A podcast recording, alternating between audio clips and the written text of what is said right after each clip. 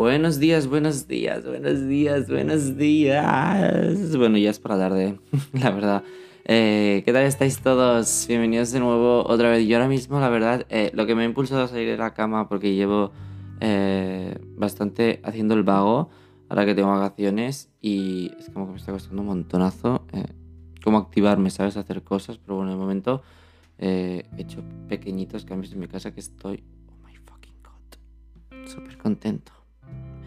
Y motivado por eso, que de hecho ya estoy locutando en el nuevo sitio donde está puesto el ordenador, que si me seguís en el Insta pues ya habréis visto eh, qué maquinote me he comprado y entre las muchas cosas para las que la utilizo es para pues locutar este podcast y bueno, una maravilla. A lo que me desviaba, ¿qué es lo que he visto de la cama que me he hecho saltar y decir, va, planteate hacer un podcast porque en algún momento tienes que incluirlo y lo voy a incluir ahora al principio. Realmente no tiene que que ver mucho con la micro en sí, sino eh, todo lo que hemos hablado muchísimas veces aquí. Eh, que bueno, al final es un poquito como global, ¿no? Y que es la crisis climática que tenemos. Pues eh, hay una cuenta de Twitter que de hecho me informo mucho de COVID por eso, que es de Mian Rey, que es un, es un chaval que se dedica en Twitter a poner todo tipo de noticias y todo tipo de, creo que le da el micro, todo tipo de, información sobre la vacunación, sobre casos, eh, lo separa entre poblaciones, entre ciudades, comunidades autónomas. Bueno, no sé, lo hace súper bien. Además, el chaval lo hace gratis. O sea, no sé, yo me informo mucho a través de él y me es muy útil, la verdad. Y muchas veces para tener información para este podcast también lo utilizo, así que si algún día este chico me escuchara, que sepa que es un 10. bueno, total, que he puesto una foto de que realmente no sé dónde está, pero me imagino será Madrid o por ahí. Eh, una parada de bus que salía, eh, que la estoy viendo ahora mismo, sale el termómetro de la parada de bus a 51 grados. Y yo diciendo, madre de Dios, qué locura. Pues tú te crees que los comentarios, la mayoría son, eh, fíjate de estos, de estos mm, aparatos, eso es porque está todo el día al sol y se recalienta, demasiado calor eh, ni un solo, ni un, ¿qué pone aquí este? Ni un solo día que desde que estos lo instalaron funcionan bien y les da igual, bla, bla, bla, bla, bla. Mira, puede ser que estos cacharros que están todo el día al sol funcionen mal. Pero yo, la verdad, me creo que si no estamos a 51, a lo mejor estaremos a 48. Una cosa, la gente no se entera de la calor que hace y de que no es normal o, o es que viven en un iglú.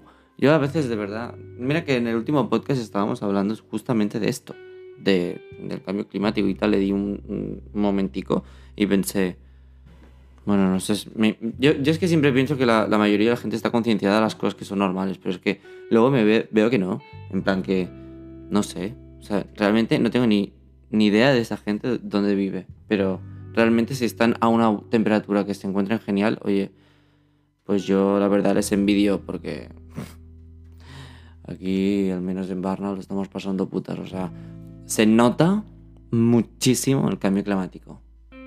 Mm, muchísimo. Pero bueno. Bueno, pues pese a que realmente no me guste mucho porque siempre acabo haciéndolo eh, como protagonista de todo y es que yo yo siempre diciendo, no, no hagas protagonista al COVID, este podcast, pues mira, al final es que cualquier, casi, el, bueno, es que el 80% de las cosas que busques de micro ahora mismo están, o son de COVID, o están relacionadas con el COVID, o sea, pero bueno, así como pequeño dato, en España ahora mismo, este fin de semana, hemos dejado 23.069 casos, siendo el sábado, pues, como siempre, el mayor día con positivos, así que...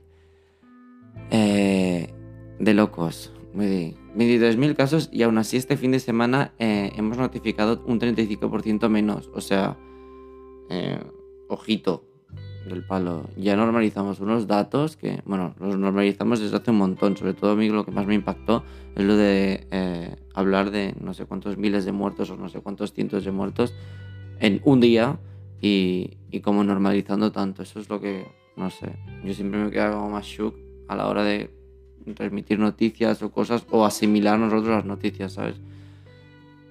Mira, de locos. Y hablando de este mm, bichito que ya conocemos, ahora mismo eh, se va a implementar bueno, de hecho no está aún seguro del todo, pero se va a implementar el pasaporte COVID-19, que es, eh, ya será como el definitivo, mm, la manera estándar, al menos en Europa y en muchísimos más países, que yo creo que al final acabará siendo algo bastante internacional, que es como, mm, bueno, una manera estándar, como este certificado de la Unión Europea que hay ahora, que es como una cosa así, pero que funciona en Europa, pero que en otros lados no. Bueno, en fin, que es un rollo. Pues la, básicamente es para estandarizar quién puede viajar y quién no. ahora mismo muchos países están optando por eh, estas medidas, integrar un pasaporte COVID que restringe el acceso a las, o sea, no solo el acceso, sino también o, o entrar o salir del país o ir a ciertas eh, actividades, a, o sea, se restringe a las personas que no tienen este pasaporte. Y estas restricciones pues, pueden ser, como he dicho, desde entrar a un país o salir, como eh, ir o no a fiestas, a restaurantes en la zona interior, eh, a espectáculos deportivos, museos, exposiciones, piscinas, incluso se tiene previsto en, algunas zonas que se, se, implemente también en que solo puedan utilizar cosas tipo transporte público, supermercados, etcétera, gente con este pasaporte. O sea, al final todo esto sí que es verdad que es eh, una medida que se pone para pretender aumentar el porcentaje de la población vacunada, que al final eh, se diga lo que se diga y se quiera pensar lo que se piensa ahora, porque interese o no, eh, la vacunación a día de hoy es la herramienta más potente, eficaz y rápida que tenemos para acabar con todo esto y volver a la normalidad total, se quiera o no. Voy a subir un poquito el volumen, a ver, Creo que se va a oír más.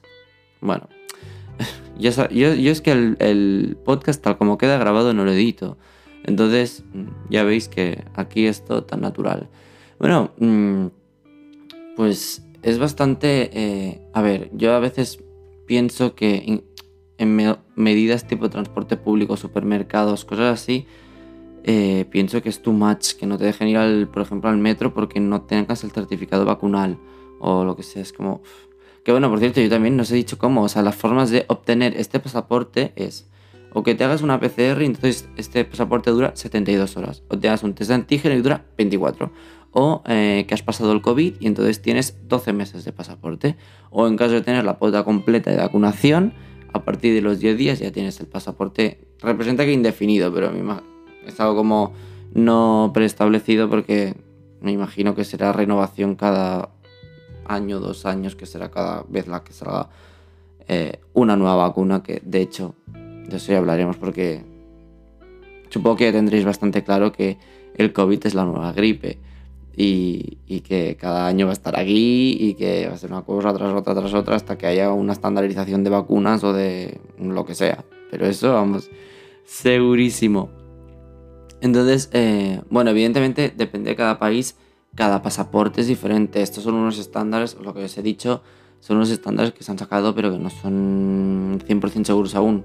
Hay países que a lo mejor eh, haber pasado el COVID te da un, pasaporte de 6 meses o de 4 o de, o, de 2 años, es que no lo sé. Entonces eh, los estándares son esos porque son de hecho los que la comunidad científica da, da como mm, más fiabilidad en una PCR porque sean 72, una de antígeno 24 que bueno, que de hecho, por mucho que te hagas PCR o test antígenos, mm, si te la haces y a las dos horas te contagias, da igual. Eh, pero bueno, o sea, uno. No, no sé si yo entendí mal la noticia, es que las 72 horas es anteriores, pero entonces no tiene sentido porque. ¿Para qué quieres un pasaporte para algo que ya se... Bueno, en fin, da igual, me estoy haciendo en la cabeza. Vaya, que mm, lo mejor para tener este pasaporte es.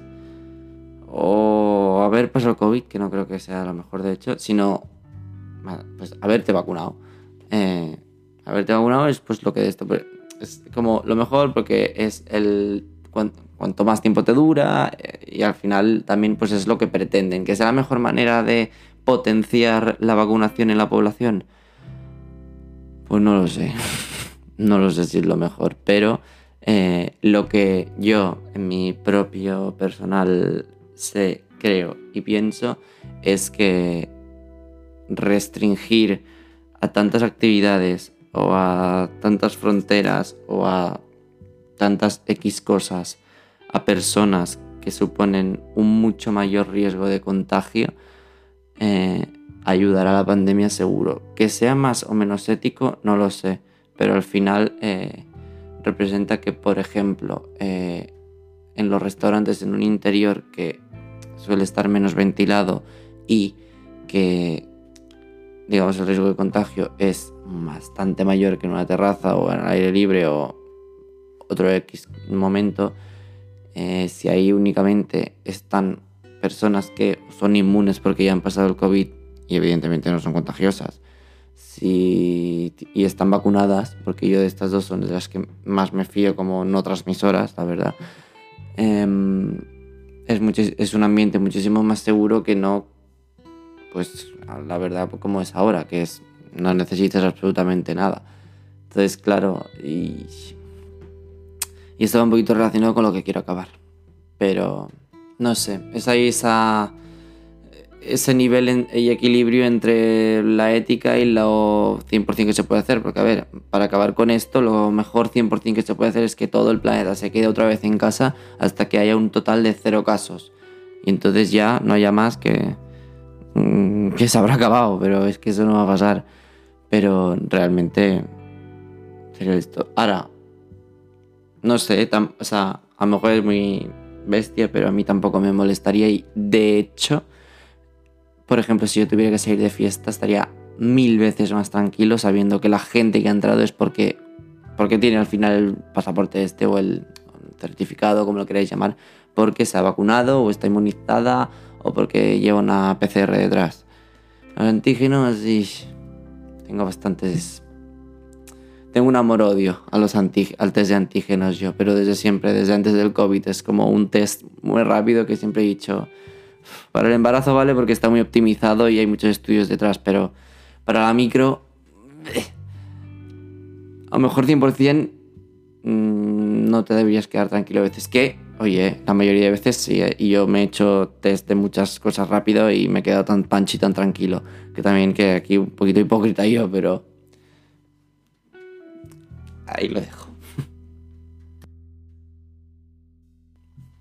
Bien, y ya se conocen diferencias entre la variante clásica y delta, que de hecho el siguiente podcast eh, lo dedicaré mm, especialmente a esto para no alargar muchísimo más este podcast. Y básicamente eh, que ya está confirmadísimo, que bueno, que ya lo debemos saber y ya diré por qué cuadra todo y de hecho la semana que yo tuve que estar en cuarentena, que no salí positivo, pero de milagro, y casi 30 amigos míos dieron positivos, bueno, en fin, eh, es por la nueva variante Delta que evidentemente está aquí y tiene 1200 veces más carga viral eh, que puede ser expulsada del individuo eh, contagiado que la variante clásica, que es la inicial que salió la primera de todas. dejando esto, ya hablaremos más, pero tiene un potencial que... Madre mía. Miedito da. Ok, ladies and gentlemen, babies. Mm, me despido de vosotros. Realmente aún estoy un poquito dormido. Me voy a ir a hacer un café. Tengo hoy una cena y. Uff, my god, estoy súper cansado. Eh, de no hacer nada realmente, eh, pero lo necesitaba tanto porque, o sea, menudo ajetreo. Menudo ajetreo de meses. O sea, Madre mía, pero bueno, tengo unas ganas de ahora estas vacaciones, mm, disfrutar de mi nuevo ordenador, eh, de luego empezar el máster cuando ya haya pasado un muy buen verano porque tengo muchas ganas de hacer muchas cosas. Eh, realmente odio el COVID, ¿eh? O sea, amo la micro, pero odio lo que involucra... En fin, porque ahora mismo me está puteando bastante y sobre todo acá el toque de queda que me tiene hasta las narices.